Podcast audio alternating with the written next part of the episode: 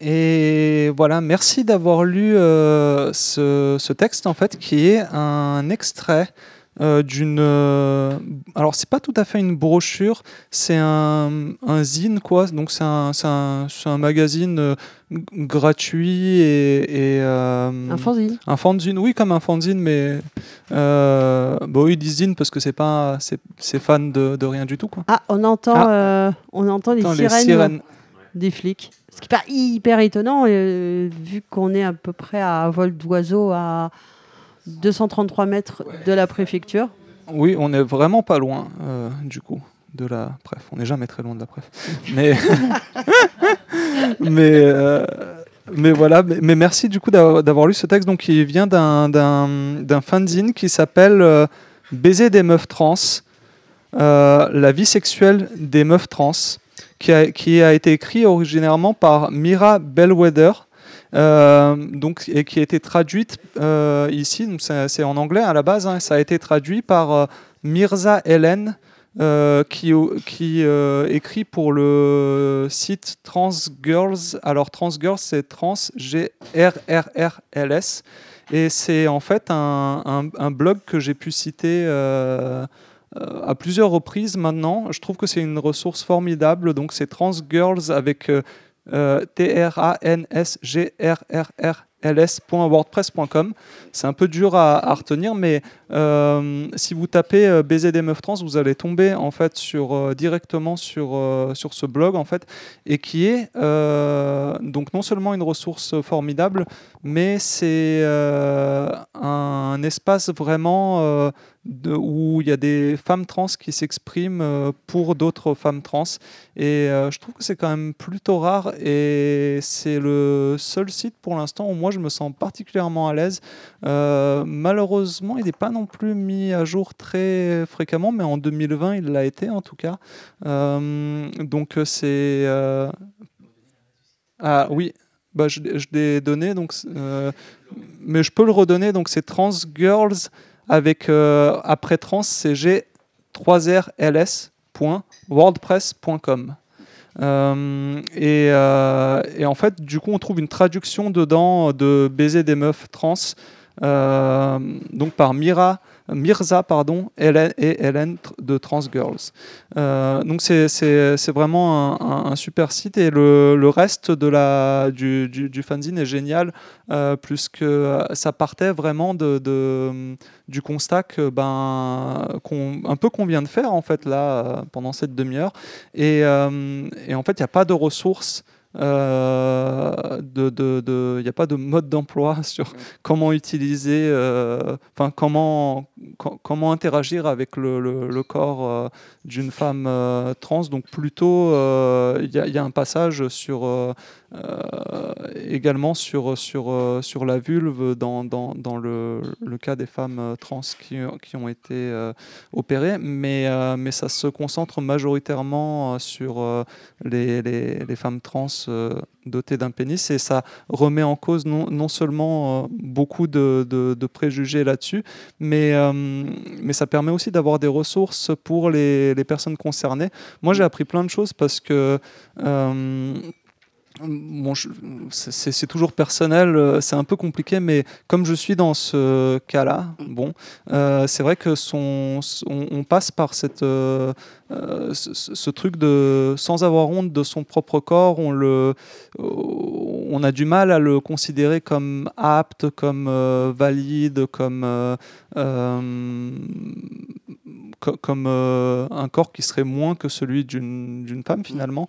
Et on ne sait pas vraiment comment l'explorer. C'est un peu le c'est un peu le, même problème qu'il y a avec euh, on, on parlait beaucoup de la sexualité masculine puis en fait euh, on a très peu exploré dans les écrits la sexualité euh, féminine au sens large. Et ben là c'est le, le même problème. C'est voire c'est encore plus difficile parce que parce qu'on a on n'a pas comme on n'a pas comme on n'a pas d'espace pour, pour, pour affirmer et exprimer son corps euh, féminin muni d'un pénis, ben, euh, c'est très difficile aussi d'aller l'explorer, d'en parler. Et ce, ce magazine-là, qui était euh, d'abord euh, pensé comme une, comme une collection de recettes, en fait, de, de, de voilà ce qu'on peut faire. En fait, c'est devenu quelque chose de, de, collaboratif où il y a beaucoup de personnes qui ont. Euh, elle a recueilli beaucoup de personnes qui ont ajouté leur expérience, leur, grain de sel. Il est très beau aussi au niveau des, des illustrations, puisqu'on on va retrouver beaucoup de, de, parfois même des des genres de petits poèmes accompagnés d'images, euh, où on va voir des cordes, c'est des, des, personnes trans qui ont elles-mêmes euh, dessiné leur propre corps, et on voit qu'il y a moins de tabous, notamment liés au, poils, aux formes. C'est... Euh, oui. Ouais, non, je pensais à un truc de, la réflexion qu'on se faisait aussi bah, là, plutôt positive, que, que, quand on est dans des formes de, relationnelles qui sont plus celles de la norme absolue, euh, donc de, de, la relation sexuelle hétérosexuelle. Euh, du coup, il y avait moins de culpabilisation à ne pas faire comme il faut, mm. à, ne pas être dans la performance, à pas être dans la, je pourrais, la régularité, de, dans, ce plaisir-là particulier qui est celui reconnu, euh, encensé, machin, et, et à finalement explorer sa propre sexualité parce que la sexualité, c'est quand même un truc euh, légèrement intime et qui suppose d'être très singulier, propre à chacun, et que dans toutes ces formes de, voilà de euh, ouais, de relations euh, hors la norme. Finalement, comme si bah, d'être hors norme, c'était bien parce qu'on nous faisait moins chier, quoi. oui. Voilà, peut-être, quoi. Bah oui, oui. Et, et en plus, ça, ça apporte ça, ça, va venir nous, nous-mêmes, nous, à défaut, je vais utiliser ce mot, nous, nous déculpabiliser de, de, notre propre corps. On accueille Thierry qui est revenu de manif et qui a tout son. Est-ce que tu as tout ton corps, Thierry? Ouais. Ouais, il a ah, tout son corps. Ouais, génial. on, lui, on lui filera le micro. Il y a des bières au frigo. Il doit rester un peu de café. Euh, mais euh, on, on, te file le le micro tout à l'heure. Ouais, tout à l'heure, parce que je, je, finis juste sur cette, mm. euh, sur cette note-là. Euh, qui, et cette déculpabilisation, elle est importante de notre propre corps parce qu'il y a un vrai enjeu pour moi de, de l'affirmer, y compris dans les, dans les sphères euh, féministes où c'est mm. très verrouillé. Parce que le corps, comme, le, comme, comme le corps des femmes euh, trans présentent le pénis est, est lié à tout ce qu'on vient de voir, euh, comme le pénis est lié à tout ce qu'on vient de voir, bah en fait ça, ça coince quoi. Il y a, beaucoup de, femmes par exemple qui ont, euh, dans les milieux féministes qui ont subi des violences qui impliquent l'usage masculin du, pénis et c'est très difficile à, à, accepter qu'on puisse euh, qu'on puisse, bah, nous, ne pas en, ne pas en avoir euh, honte, ne serait-ce que de le représenter, de, de, l'affirmer, et voir parfois, y a, y a, si on tente de le faire, on a des, j'ai déjà parlé de ces types de résistance, mais il y a, y a, quelque chose de comme si on, volait, en fait, euh, en parlant de notre propre corps, on volait la parole des, des, femmes, en fait, cis qui sont majoritaires, et comme si on pouvait, comme si le fait de nous de parler de notre corps, bah, ça les faisait taire, elles, sur euh, les problèmes euh, liés spécifiquement euh, bah, aux règles. À Je pense que de toute façon, le féminisme doit se, se, se, penser dans toute sa force et que, en fait, il, il se pense peut-être sans doute encore trop mm.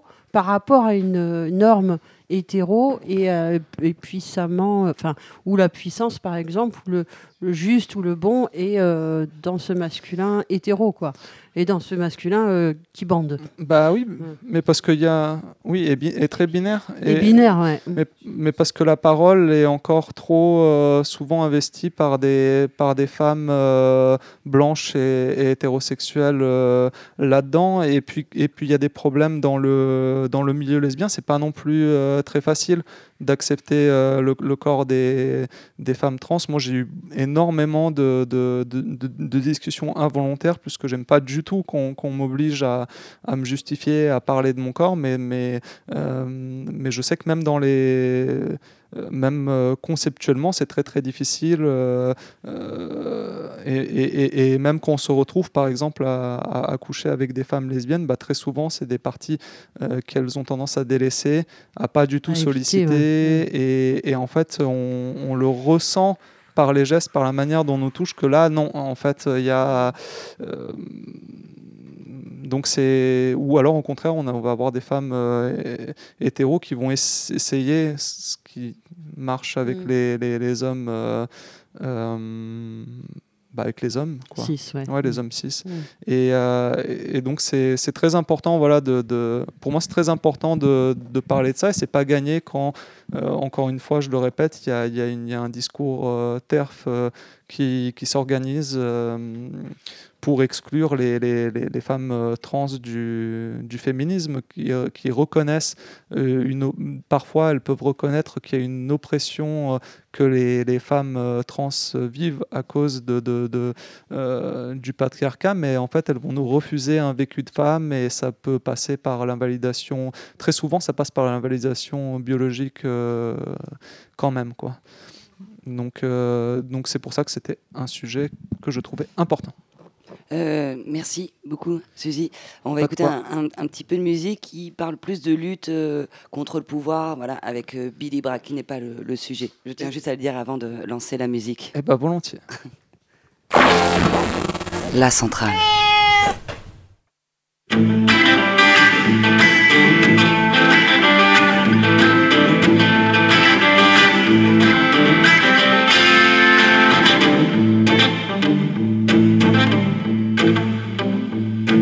This government had an idea and Parliament made it law.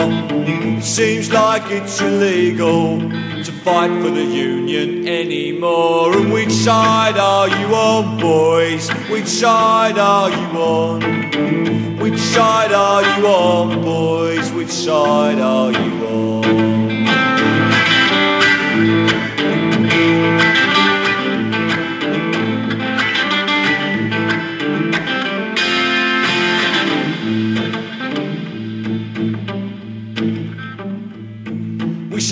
Join the picket lines, but together we cannot fail. We got stopped by police at the county line. They said, Go home, boys, or you'll go into jail. And which side are you on, boys? Which side are you on? Which side are you on, boys? Which side are you on?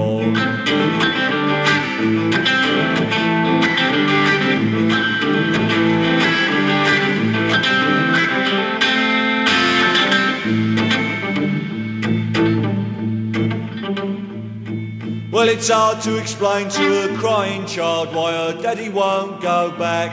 Said the family suffer, but it hurts me more to hear a scab say, Sod you, Jack. Which side are you on, boys? Which side are you on? Which side are you on, boys? Which side are you on?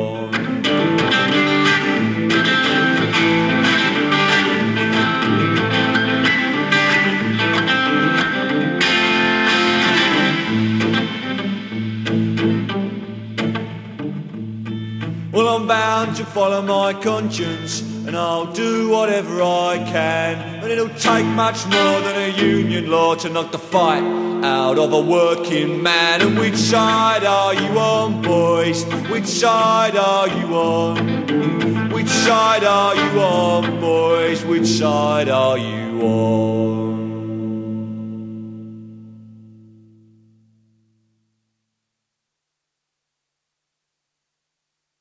Salut les gars, euh, je voulais euh, donner mon point de vue sur euh, la situation qui est en ce moment en France enfin, et aux États-Unis, sur ce gros débat qu'il y a sur le racisme et donner mon point de vue qui je pense peut être intéressant parce que je suis franco-gabonaise, ma mère est française et mon père est du Gabon. je suis basée à Los Angeles depuis 4 ans et j'ai fait mes études supérieures en France. Juste avant d'être en France, j'étais en Afrique du Sud et en Afrique du Sud, euh, j'ai vécu le racisme sous sa forme la plus violente, euh, c'est-à-dire vraiment la haine du noir.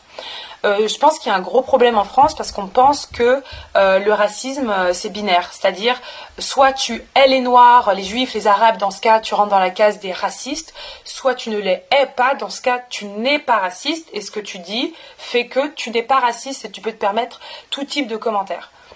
Euh, que ça soit très clair, hein, de tous les pays du monde dans lesquels j'ai vécu, euh, c'est en France que j'ai eu les expériences les plus humiliantes et les plus traumatisantes euh, en termes de racisme. En France, à partir du moment où tu es une personne de couleur, euh, dans la grande majorité des cas, tu es assimilé à euh, euh, cet inconscient collectif que beaucoup de Français ont sur les Noirs. C'est-à-dire, bon, bah, des compliments, tu sais bien danser, ah, tu fatigué, on va te faire l'accent africain constamment. C'est très important que je dise aussi, les agressions, micro-agressions que j'ai vécues, c'était toujours toujours constamment sur le ton de l'humour et c'était dans 99% des cas euh, des amis à moi, des anciens amis, euh, des gens de mon entourage, euh, etc. donc on m'appelait par exemple l'africaine, le quota, la noire. Constamment, ah ben c'est la noire, ah l'africaine, ah le quota un peu plus grave, entre guillemets, dans, votre échelle de racisme, on me disait bamboula, euh, bamboulita, euh, negrita, toujours sur un petit ton euh, mignon, sympa.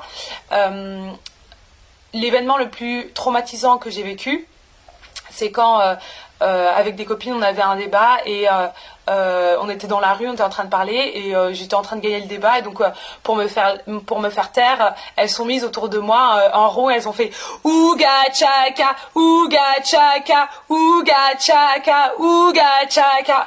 Et ça c'était l'événement le plus perturbant pour moi parce que je me suis dit mais en fait c'est mes amis, genre elles m'adorent, enfin vraiment c'était mes meilleurs potes et je comprends pas pourquoi pourquoi elles font ça? Pourquoi je me sens humiliée? Je sais que si je leur dis qu'elles sont assises, elles vont me dire maintenant on ne hait pas les noirs, enfin on te kiffe trop. Et euh, ça, pour moi, c'est vraiment le, euh, le racisme français dans son excellence, en fait. Euh, c'est-à-dire toutes ces micro-agressions constantes, constantes qui rabaissent et qui humilient. Et je tiens à dire aussi un truc, et surtout si on veut changer les choses, c'est que moi, personne n'est jamais intervenu. Personne n'est jamais, jamais, jamais, jamais intervenu. On m'a dit, euh, euh, toi, tais-toi, Olivia, euh, à l'époque, tu devrais, t'étais mon esclave et tu, me servais, donc tu, te, tu te tais. Hein. Et tout le monde entend et personne n'intervient. Donc je pense que c'est peut-être le moment pour vous de vous poser les questions d'où vient ce racisme? Il vient de notre histoire, de l'histoire de la France et de la colonisation, de euh, l'imaginaire du noir, de l'indigène, qui sait pas parler. C'est pour ça que vous faites euh, des accents africains. Et, et de, faire un travail d'histoire sur ça, c'est ce que les Américains ont fait. donc il faut arrêter de regarder les Américains de haut en disant le racisme c'est eux, c'est pas nous.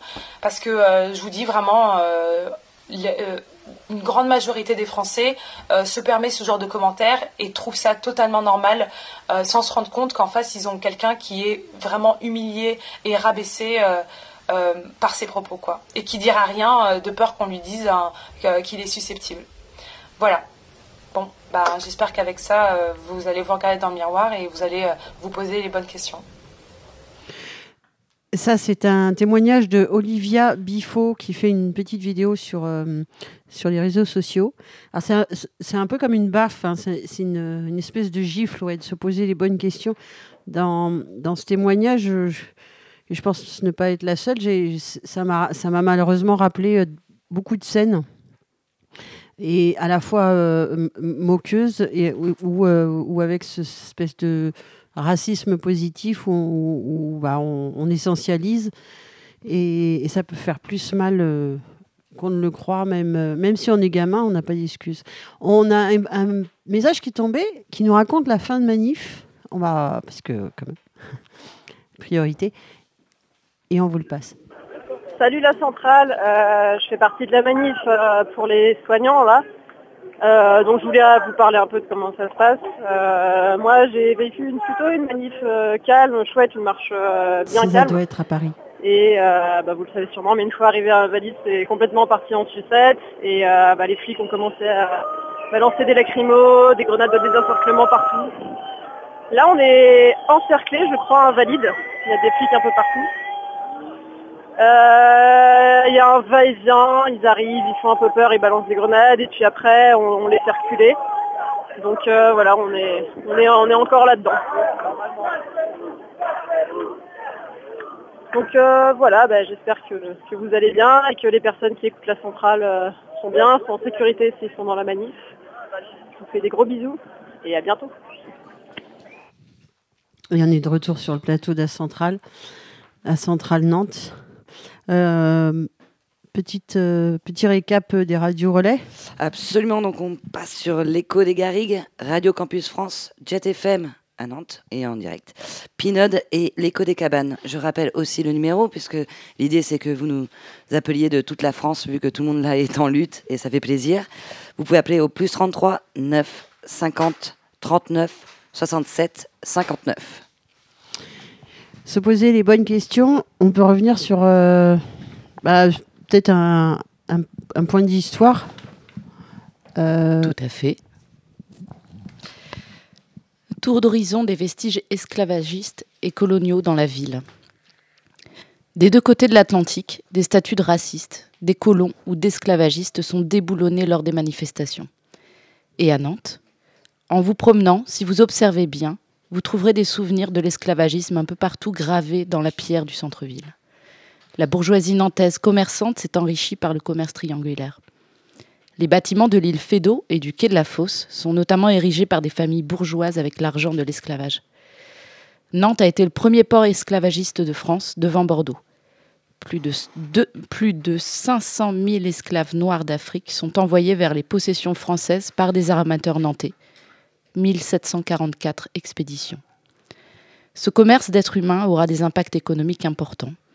En plus d'enrichir les familles de vendeurs d'esclaves, les navires reviennent des Indes avec des produits de luxe et les capitaux des grandes familles sont investis dans des, hôtels particuliers, des entreprises, l'achat de terres. Si Nantes n'a pas a priori de statut à la gloire d'un esclavagiste, passons en revue les restes de cette histoire locale peu, peu glorieuse.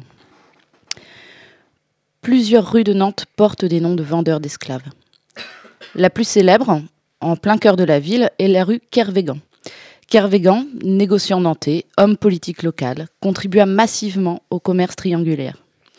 Par ailleurs, il réprima, pendant la Révolution, un soulèvement paysan. Sous Napoléon, Kervégan va défendre les intérêts du commerce nantais, contribuant à faire rétablir l'esclavage aboli par la Révolution. Autre nom de rue esclavagiste, Guillaume Groux. Armateur richissime, enrichi sur la traite négrière. Il a fait construire un hôtel particulier quartier Fédot. La rue Montaudouin, près du quai de la Fosse, est baptisée ainsi en hommage à une famille de vendeurs d'esclaves, les Montaudouins.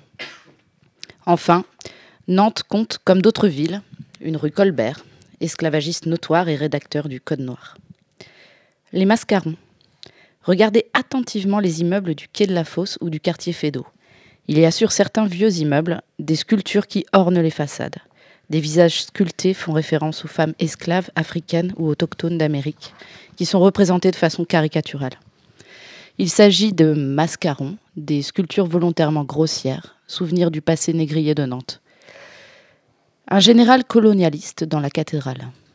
Le général Lamoricière, né à Nantes en 1806. Il participe à la campagne d'Algérie, où l'armée française s'illustre à partir de 1830 par ses atrocités contre les populations locales. En France, il participe activement à l'écrasement de la Révolution de 1848. Un grand tombeau honorifique de cet homme est installé dans la cathédrale. On y trouve une inscription en latin. En Afrique, son habileté lui permet d'élargir et de renforcer de son bras les frontières de la patrie. Il combattit énergiquement les rebelles criminels. Il protégea jusqu'au bout le Saint-Siège. En 2009, la statue de marbre blanc représentant ce général a été souillée de peinture rouge avec l'inscription Passant, n'oublie pas qu'au nom de la bourgeoisie de France, j'ai commandé le tir contre la population algérienne, puis contre les ouvriers parisiens. Mélinet. Ce militaire nantais a donné son nom, a donné, a donné son nom à une des plus grandes places de Nantes, qui comporte une statue à son effigie. Pur produit de Saint-Cyr, il participe à la conquête sanglante de l'Algérie et supervise la, répression. Sa nécrologie dans le Figaro du 22 janvier 1894 explique qu'il a traversé de longues années de garnison sans coup de fusil, et ce ne fut qu'en 1840 que M. Mélinet fut nommé chef de bataillon. Mais comme il fut aussitôt envoyé en Algérie, où l'insurrection était à l'ordre du jour, il rattrapa bien vite le temps perdu. Un militaire d'extrême droite, place de la Bourse. Juste derrière la place du commerce, dans le petit square un peu abandonné, on trouve la statue de Villebois-Mareuil. Il mène l'essentiel de sa carrière dans les colonies d'Afrique. Il participe à la campagne de Tunisie avant d'être nommé chef d'état-major de la division d'Alger. En France, il publie des essais militaires et se lance en politique. Séduit par les idées de Charles Maurras, il est alors l'un des fondateurs du groupe d'extrême droite l'Action française. Il meurt en combattant avec les colons d'Afrique du Sud. La statue d'Henri le Navigateur, installée place du commerce depuis 1986. Ce prince du Portugal fut l'un des pionniers du pillage de l'Afrique. Le restaurant Le Négrier, quai de la Fosse. Un jeu de mots de très très très mauvais goût, à l'endroit précis d'où partaient les navires du commerce triangulaire. La colonne Louis XVI. Dernier vestige réactionnaire qui trône au cœur de Nantes, une statue à l'effigie du roi de France.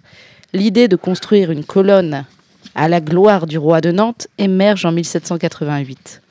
La révolution éclate, le plan est transformé. On veut faire un monument à la gloire de la liberté. L'architecte tient compte de l'évolution politique sous Napoléon, c'est un aigle, symbole de l'Empire, qui est installé sur la colonne.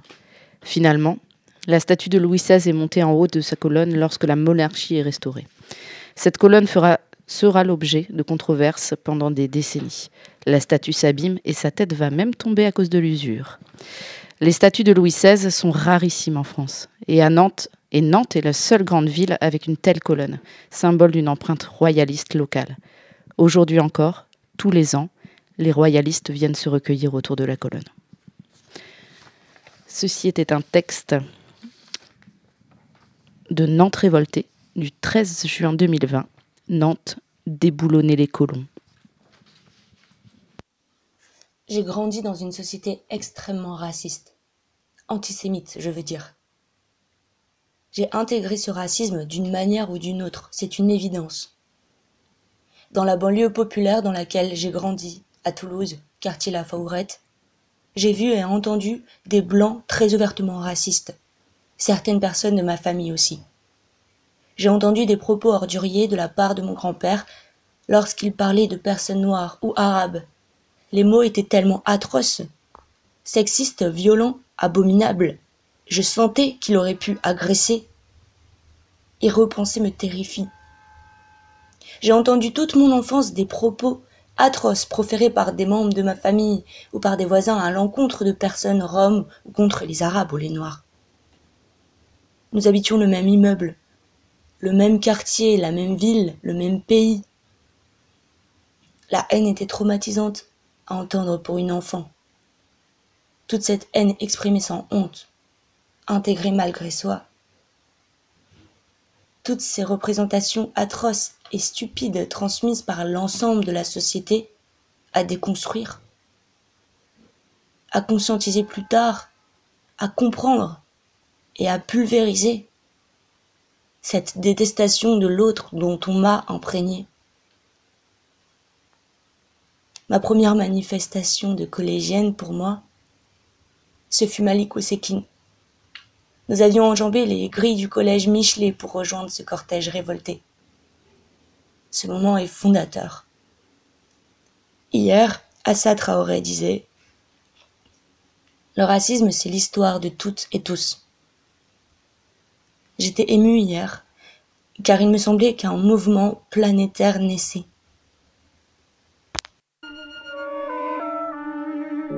La centrale, la centrale.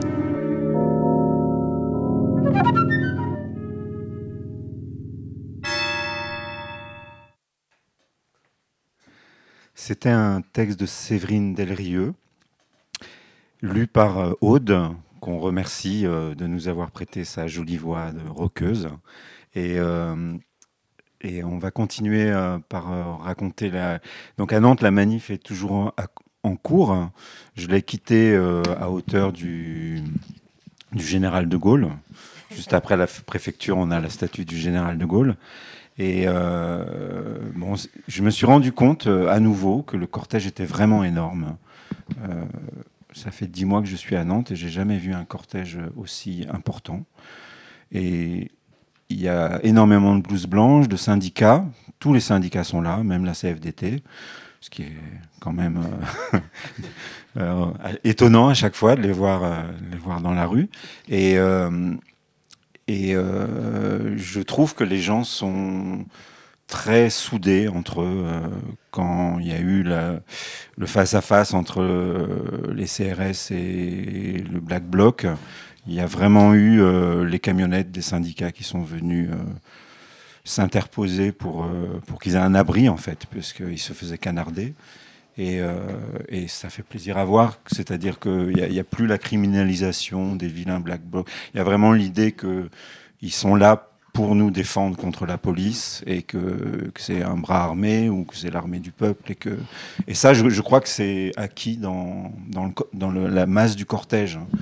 Alors même que, euh, si, si, tu peux me rappeler le message euh, qui vient de Quentin de Paris, le, le Black Bloc, selon je sais plus qui. La Brave. Selon la Brave, attaque les, les manifestants. Ah oui. Bien évidemment. La Brave. Ah là là. Ils ont un esprit d'analyse euh, assez remarquable. Et euh... donc le, cortège continue, euh, c'est un, suspense. Hein. Je ne sais pas comment ça va évoluer. Moi, j'ai trouvé les gens très décidés. D'abord avec l'épisode de la pluie, parce qu'on s'est vraiment pris un déluge océanique euh, impressionnant, et que je, voyais les gens qui continuaient de parler euh, à 6 ou 7 sous un petit parapluie, donc les distances n'étaient pas du tout respectées. C'était assez rigolo, parce qu'en fait, les gens se regroupaient sous les parapluies. Et, et je pense que personne n'a quitté la manif à cause du déluge, euh, ni à cause des lacrymos. Et je crois que c'est en train d'unir les gens. Euh, c'est des épreuves, euh, des épreuves qui font qu'on est sur le même front et, euh, que l'hôpital est un enjeu capital. On s'en est rendu compte euh, pendant le confinement que l'hôpital était vraiment une cible euh, des liquidateurs des, ministères qui sont en train de liquider le, bien commun et, et les gens euh, aujourd'hui tiennent à leur hôpital et sont prêts à le défendre euh, bec et ongle. À, à Paris, il y avait le, le collectif euh, Justice pour euh, Adama et d'autres collectifs euh, liés à, ces questions de, de violence policière et, de racisme institutionnel qui, ont rejoint la manif. Alors, à Nantes, il n'y a, pas de, collectif tel, même si on a nos, affaires aussi de violence policière euh, racisée.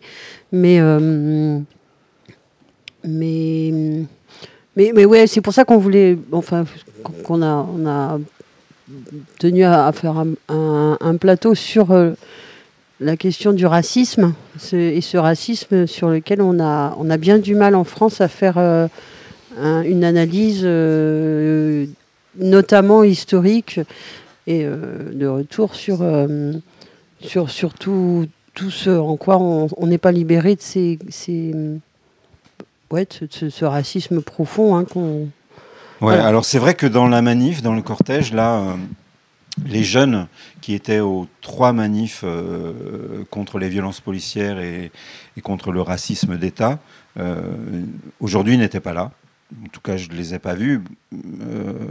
Ils étaient si nombreux à chaque rassemblement qu'ils ne seraient pas passés inaperçus. C'était des, des visages que je ne connaissais pas, que je n'ai pas vus euh, dans les manifs euh, depuis le 5 décembre. C'était, à mon avis, des lycéens. Et euh, donc là, ils, n'étaient pas là. C'est cette fameuse convergence qui est encore dure à installer. Je, pense que qu'en fait personne ne les a invités, ils sont pas encore très identifiés, ils sont pas, ils, n'existent pas sous une bannière ou sous un collectif, mais c'est important, oui, euh, qu'ils rejoignent ce genre de mouvement. Je crois qu'on se bat pour la même chose. Et euh, je voulais, parler du rassemblement qui est annoncé à Paris euh, samedi pour, commémorer l'assassinat la, de Lamine Dieng qui est un, un, jeune Ivoirien qui a été tué en 2007, euh, comme Adama Traoré, comme euh, George Floyd. Euh, il a été euh, donc il a été étouffé par cinq policiers dans une camionnette qui sont restés pendant une demi-heure sur lui. Et, et donc, c'est comme une torture, quoi. Il, a mis une demi-heure à mourir. Et, et sa, sa, sœur, euh, qui est une femme admirable, qu'on peut voir dans, un, dans un documentaire dont on va passer un extrait tout à l'heure, sa sœur a mené, comme Assa Traoré, une lutte qui dure depuis 13 ans pour la reconnaissance de l'assassinat.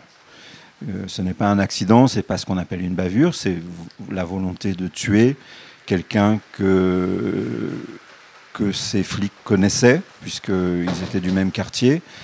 C'est donc une vengeance personnelle. Euh, et euh, le, le, donc il y a eu un, événement récent, lundi soir, la Cour européenne des droits de l'homme, qui est la juridiction ultime pour ce genre de, ce genre d'affaires, puisqu'ils ont été d'abord jusqu'en cassation, qui a prononcé un non-lieu, et la Cour européenne des droits de l'homme hier, alors est-ce à cause des, manifs euh, Vérité et Justice, je ne sais pas, a rendu un avis en obligeant l'État à indemniser la famille de, de la mine.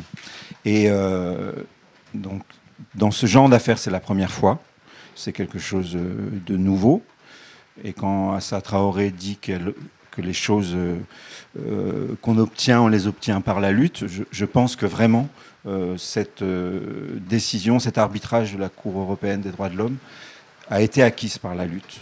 Mais moi j'ai une question.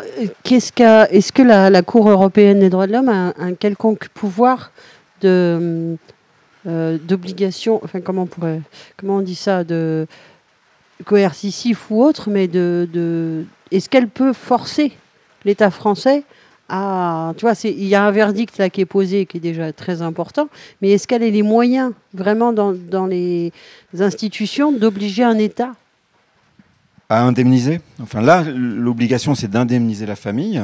Euh, je, crois qu'il y a eu une négociation entre la famille et l'État. Je ne sais pas comment ça s'est passé. Euh, j'ai cherché euh, dans les articles de presse, il n'y a aucune information précise. La famille a accepté l'indemnisation.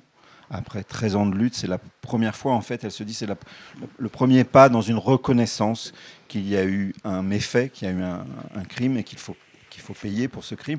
Ce qui est étonnant, c'est que euh, aucun policier ne va en prison et le, et le, L'indemnité, c'est 144 euh, 000 euros. Donc, euh, j'ai calculé, c'est 12 ans de salaire, euh, c'est 12 mois de salaire d'un ministre. Et donc, je me dis, c'est une année de salaire de Castaner. Et il y a quelque chose d'obscène, bien sûr. Si c'est ça le prix de la vie d'un homme, c'est juste écœurant. Maintenant, c'est le choix de la famille. 13 hein. ans de procédure judiciaire, euh, c'est épuisant, c'est certainement euh, beaucoup d'argent. Euh. Et c'est la reconnaissance d'une culpabilité quand même. Et, ça, c'est important. Ils l'ont présenté, eux, enfin la sœur, de l'a présenté comme une, comme une victoire. Donc je, pense que on peut le considérer comme une victoire, même si c'est une victoire un peu dérisoire. Donc il y a, y a samedi prochain un appel à rassemblement à 13h12. Euh, non. Si, à 13h12. Euh, à l'endroit où, où, la mine a été tuée, dans le, dans le 19e arrondissement. Et je voulais lire l'appel de la famille. Il y a 13 ans, le 17 juin 2007, notre fils, frère et oncle, Lamine Dieng, a été massacré par plusieurs policiers plaqué au sol face contre terre, chevilles et poignets menottés ensemble dans le dos, traîné sur le bitume puis maintenu à plat ventre dans un fourgon de police, le poids de quatre agents sur lui. La mine est mort asphyxié, le corps marqué de 30 hématomes. Son calvaire a duré une demi-heure. Il avait 25 ans. Depuis 13 ans, notre famille se bat pour obtenir la vérité, la justice et la paix pour la mine d'interminables années de procédure face à une machine judiciaire qui persistait à considérer ce crime comme un non-lieu. D'année en année, des magistrats nous ont dit que la mort d'un jeune homme noir sous les coups des policiers est un non-événement. Depuis 13 ans, la justice française répète à notre famille que ces décès sont une chose ordinaire et normale pour les forces de l'ordre en France. Nous avons vécu 13 années de combat contre le déni de justice, face à une institution qui nous a systématiquement refusé un procès pour les responsables de la mort de notre fils, frère et oncle. Mais le 4 juin dernier, l'arrêt rendu par la Cour européenne des droits de l'homme a entériné la culpabilité de l'État français, qui reconnaît sa responsabilité dans ce crime policier qui a tué la mine. C'est une victoire. Et pourtant, comme tout le monde l'a vu et entendu hier soir, alors qu'un mouvement international massif, historique, fait descendre les foules dans la rue contre le racisme policier et contre les violences impunies des forces de l'ordre, le président Macron n'a pas eu un seul mot pour les victimes insultées, humiliées, tabassées, blessées, mutilées ou tuées ces derniers mois. Durant le seul mois d'avril dernier, dix hommes sont morts suite à une intervention policière, dont quatre durant leur garde à vue au commissariat. Mais le président du comité de sauvegarde des statuts d'esclavagistes n'a pas eu un mot ni une pensée pour ces victimes humaines. Le chef de l'État a préféré insulter et dénigrer les dizaines de milliers de Français qui se rassemblent dans tout le pays pour manifester contre le racisme et réclamer la vérité et la justice, en les considérant ouvertement comme des ennemis intérieurs menaçant la République. Plutôt que de nous entendre, le gardien de la Constitution a préféré reprendre le langage de l'extrême droite et nous coller une cible sur le dos pour nous désigner aux forces de l'ordre. Comme chaque année depuis 2007, nous vous invitons donc à nous rejoindre pour célébrer la mémoire de Lamine. Mais cette année est particulière. En raison de notre victoire à la Cour européenne, en raison du confinement et de la multiplication des abus policiers, et bien sûr en raison du mouvement international de solidarité contre le racisme policier et de la surdité du pouvoir, nous vous attendons massivement contre l'impunité des violences des forces de l'ordre et pour soutenir et faire entendre les voix des familles de victimes, des blessés et des mutilés. Ce samedi 20 juin, rejoignez-nous partout en France, les familles présentes dans les événements organisés. Chacun avec son masque et dans le respect des gestes de protection. À Paris, rendez-vous place de la République à 13h12 pour la marche Laissez-nous respirer autour du quartier de Ménilmontant où habite notre famille. Nous ne nous laisserons pas intimider par un président dont la seule réponse est de se cacher derrière ses policiers pour appliquer des politiques toujours plus brutales, rejetées par la majorité de la population. Pour garantir l'état de droit, nous exigeons l'abrogation de l'article permis de tuer, L 435.1 de la loi de sécurité de 2017, l'interdiction des techniques d'étouffement, l'interdiction des armes de guerre, LBD, grenades et des pistolets électriques sur la voie publique, la suppression de l'IGPN et la création d'une institution indépendante pour enquêter sur les plaintes déposées contre les forces de l'ordre, la radiation définitive de tout membre des forces de l'ordre ayant commis des actes ou tenu des propos racistes. Comme on dit chez nous, pas de justice, pas de paix justice pour tous.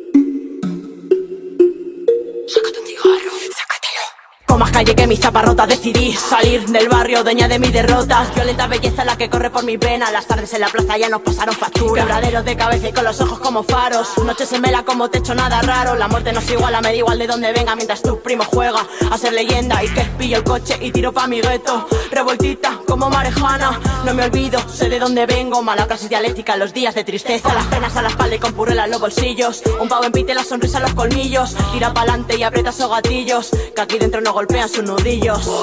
Un cigarro, pan porro. Deja que me curra con ese cacharro. No hacemos rap serio, solo necesario. Si quieres bailar, la ponte en medio del corro. Porro, sácate un cigarro, pan porro. Deja que me corra con ese cacharro. No hacemos rap serio, solo necesario. Si quieres bailar, la ponte en medio más. Prefería la oscuridad porque nunca deja sombra. Porque en ella no se aprecia ni lo bueno ni lo bello. Aquello que no pueda llegar a mi memoria, dejará sonar en calma los latidos de ese cora y prensa. Que prendan un suspiro, que llene estos pulmones y se duerma mis sentidos. Que solo la alegría riegue nuestras mejillas, que pique la garganta como va de policía. Y una que a veces se levanta altiva, porque lo de diva más de cliché. Pa' los que me mentan, pa' los que me mienten, calibre de 7 como va la bolchevique. Aquí baila la reina, despejen toda la pista. No quiere ella invitados en su fiesta.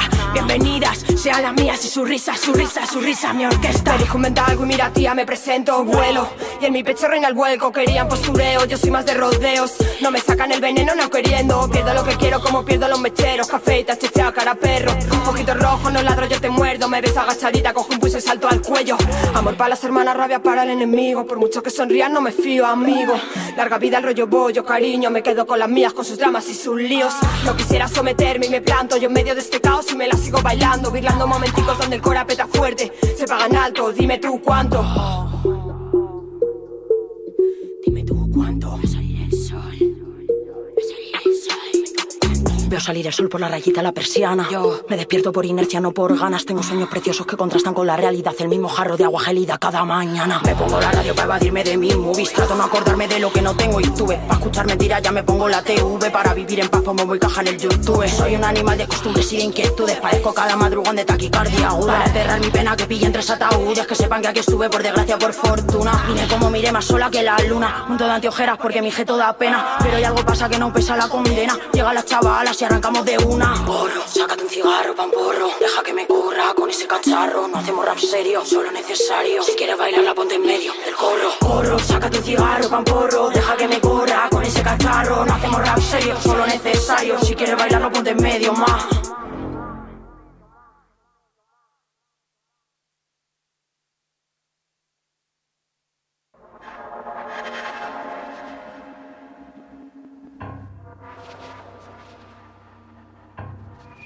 Faut garder en soi la possibilité de désobéir. C'est le témoignage d'une capacité qui est la capacité à commencer quelque chose. C'est au sens de l'ouverture d'un monde des possibles.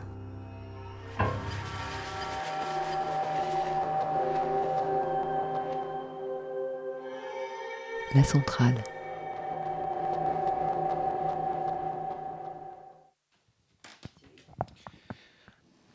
Alors on a entendu euh, pendant, l'extrait d'un documentaire sur euh, la, le décès de Lamine euh, torturée par la police.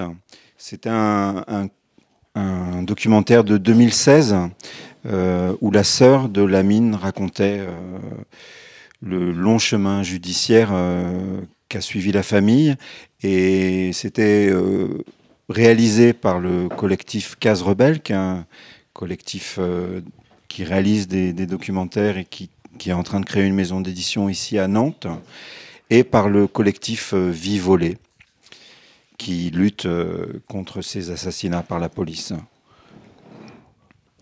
Voilà. Mais ces violences policières, elles sont elles sont pas prêtes de, de, se terminer. Alors, on a eu quand même un, geste euh, étonnant de la part de Castaner, qui a été de bah, peut-être de, remettre en cause euh, la technique d'étranglement, qui consiste. Alors, c'est pas celle qui, qui est de s'agenouiller sur, euh, sur le corps d'un homme à terre avec sa face contre la terre et elle lui applique appuyée sur la glotte sur le, trottoir. Non, c'est pas celle-là. C'est celle qui consiste à prendre quelqu'un par le bras avec le, en glissant le coude sous, son menton et en le maintenant très fort. Donc ça, ça génère un étranglement. Et il y a déjà eu des des blessés et des morts avec cette technique. Et Castaner a, interdit cette technique, sauf que, sauf que les policiers ont protesté, euh, étrangement. Euh, quelqu'un me disait que la France était sans doute le seul pays où il y avait des manifs de flics. Et assez euh, à chercher, à vérifier de façon assez obscène. C'est-à-dire que alors que les manifestations, surtout ces temps-ci, hein, en déconfinement, post-déconfinement, elles sont interdites, ont été là récemment de nouveau autorisées, mais ont été interdites longuement. on se souvient de toutes ces manifs interdites par le passé, euh, tous ces refus de, l'expression populaire dans la rue. Mais les flics, eux, n'en ont jamais, s'en sont jamais vus une interdire. Et là, ils ont protesté, notamment à Paris, en, faisant un, cercle autour de l'Arc de Triomphe et en, jetant leurs euh, menottes à terre, ce que beaucoup ont vu comme euh, un geste très encourageant. non, et, et et, et, donc, euh, oui, oui, beaucoup. Alors, ils ont menacé même de, de ne plus faire d'arrestation. Alors là, c'était, c'était vraiment la liesse dans les rues. Euh, bon. Euh, sauf, que, sauf que visiblement, visiblement, visiblement. C'était une blague. C'était une blague. Alors, je vais lire un texte sur la permanence des mécanismes d'étranglement par Achille Membe. Donc pour le philosophe Achille Membe, la lutte contre le racisme est plus que jamais une dimension constitutive du combat pour la régénération du vivant dans son ensemble. Né au Cameroun en 1957, Achille Membe est un philosophe et théoricien du postcolonialisme. L'exécution publique de George Floyd en plein milieu d'une pandémie mortelle ne, révèle pas d'une simple coïncidence.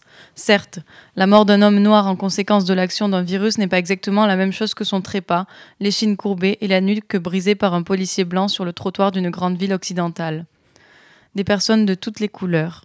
Il ne s'agit cependant, il ne s'agit cependant de deux phénomènes distincts en apparence car en dépit de tout ce qui les sépare, le racisme anti-nègre a toujours une dimension virale, et tout virus a, comme par définition, une dimension éruptive. Les conséquences politiques et culturelles des mobilisations qui l'ont suivi restent à mesurer. Mais qu'un si grand nombre de personnes de toutes les couleurs se soient souciées de ce qui, il n'y a pas longtemps, ne concernait que les communautés racisées n'est pas sans intérêt. La question raciale n'est pas automatiquement soluble dans la question sociale. En réalité, ce qui a l'air d'un accident a toujours été une partie de la structure et de la substance. Aux États-Unis et dans le Nouveau Monde, ce fut l'esclavagisme. Ailleurs, ce fut le colonialisme, et souvent les deux. Dans ces contextes, le corps nègre en particulier a toujours été perçu comme celui de la bête, qu'elle soit de trait ou de sel. Dans un cas comme dans l'autre, il s'est toujours agi de bêtes dont il fallait briser la nuque et faire plier l'échine car dans la nuque, plutôt que dans le cerveau, seraient localisées, pense-t-on, et leur force physique et leur capacité de résistance. D'où la nécessité de comprimer le coup, de faire perdre connaissance et éventuellement d'étouffer la bête. C'est dans ce rapport violent à la bête que l'on peut étouffer à volonté et sans avoir de compte à rendre à qui que ce soit que réside la spécificité du racisme anti-nègre. La dimension virale du racisme. L'humanité sera peine du confinement et d'une pause involontaire. Elle nous aura été imposée non point, uniquement par un virus, mais par un ensemble d'événements combinés et un assemblage de forces disparates qui présentent deux traits. Et d'abord, ces forces se sont déchaînées en conséquence de la manière dont nous sommes intervenus dans le spectre des relations qui nous lient à toutes sortes d'entités humaines et non humaines qui peuplent la Terre. Nos manières de manipuler le vivant et d'intervenir dans ces relations ont en effet abouti à une incalculable destruction des habitats, des façons de vivre et de faire société sur cette planète. Bien des catastrophes à venir, des crises sanitaires et des conflits de tout genre découleront, en très grande partie, de cette destruction des écosystèmes. On l'oublie souvent, le racisme a toujours été l'un des vecteurs dominants de cette destruction. Il fait partie des forces géologiques qui ont rendu possible l'avènement de l'Anthropocène. Parmi les jeunes générations en particulier, nombreux sont ceux et celles qui progressivement sont convaincus qu'en dépit de toutes les dénégations, le racisme existe. Il n'est pas un accident, mais, mais un écosystème concret. Il en sert des corps, des imaginations et des vies. Et il ne suffit pas d'enlever le mot race de la Constitution pour que le racisme disparaisse comme par miracle. Nombreux sont également ceux et celles qui, petit à petit, s'éveillent à la conscience sourde qu'une communauté de risque pourrait les lier à tous les racisés, structurellement exposés qu'ils sont, eux aussi, à la perspective de lendemain sans futur objectif. Tout comme le réchauffement climatique, le racisme participe de la lente combustion de la Terre et remet en cause l'habitabilité de la planète elle-même. C'est la raison pour laquelle, peu importe leur caractère sectoriel et leurs enjeux souvent locaux qu'elles soulèvent, les luttes décisives de ce siècle auront pour enjeu la survie à long terme de l'espèce humaine sur l'ensemble de la surface de la Terre. De la police et de la démocratie. En l'absence de résistance organisée et d'un vigoureux renouveau de transnationalisme, la période qui s'ouvre devant nous sera marquée par une corruption avancée de la démocratie libérale et la restriction généralisée des libertés. La démocratie libérale s'est longtemps accommodée du racisme. Mais il n'est point de doute que, hors la démocratie, les chances d'échapper à la tyrannie raciale seront sans cesse amoindries. Du reste, les, éruptions racistes ne cessent de se multiplier au fur et à mesure que l'illibéralisme progresse. La très grande majorité des habitants de la Terre vivent, de nos jours, sous un régime ou l'autre d'exception. À peu près partout, l'état d'urgence fait l'objet de reconductions indéfinies. En temps ordinaire, la suspension du droit commun faisait déjà partie de l'arsenal des lois sécuritaires, y compris au sein des vieilles démocraties occidentales. La pandémie aidant, c'est un véritable déplacement des pouvoirs que l'on assiste désormais. Significatif est, de ce point de vue, l'élargissement des pouvoirs de la police et sa militarisation, l'usage de la force et la pratique du secret ont toujours été consubstantiels à toute théorie de la police. Dans une large mesure, l'institution policière est le symbole même de la contradiction qui, à l'âge sécuritaire, déchire la démocratie. Il s'agit d'un côté de l'impératif de protection des libertés publiques et des libertés individuelles, et de l'autre, de l'impératif d'assurer la sécurité de l'État et de ses institutions. Or, à peu près partout dans le monde, la police suscite désormais méfiance, défiance et hostilité. Dans un monde où les risques pandémiques de l'Anthropocène risquent de s'accélérer, le pouvoir, par le biais de la police, risque de plus en plus d'être perçu comme un agent pathogène. Les disruptions des écosystèmes ne passent plus seulement par la propagation d'un virus au sein de l'espèce humaine. Au demeurant, le racisme anti-nègre en particulier a toujours constitué l'un des vecteurs corrosifs de destruction des habitats et d'épuisement des énergies physiques et psychiques dont l'humanité a besoin pour se renouveler. Dans ces conditions, prendre acte de la dimension virale de, toutes les formes de racisme relève de l'extrême urgence. La lutte universelle contre les racismes est plus que jamais une dimension constitutive de tout combat pour la régénération du vivant dans son ensemble.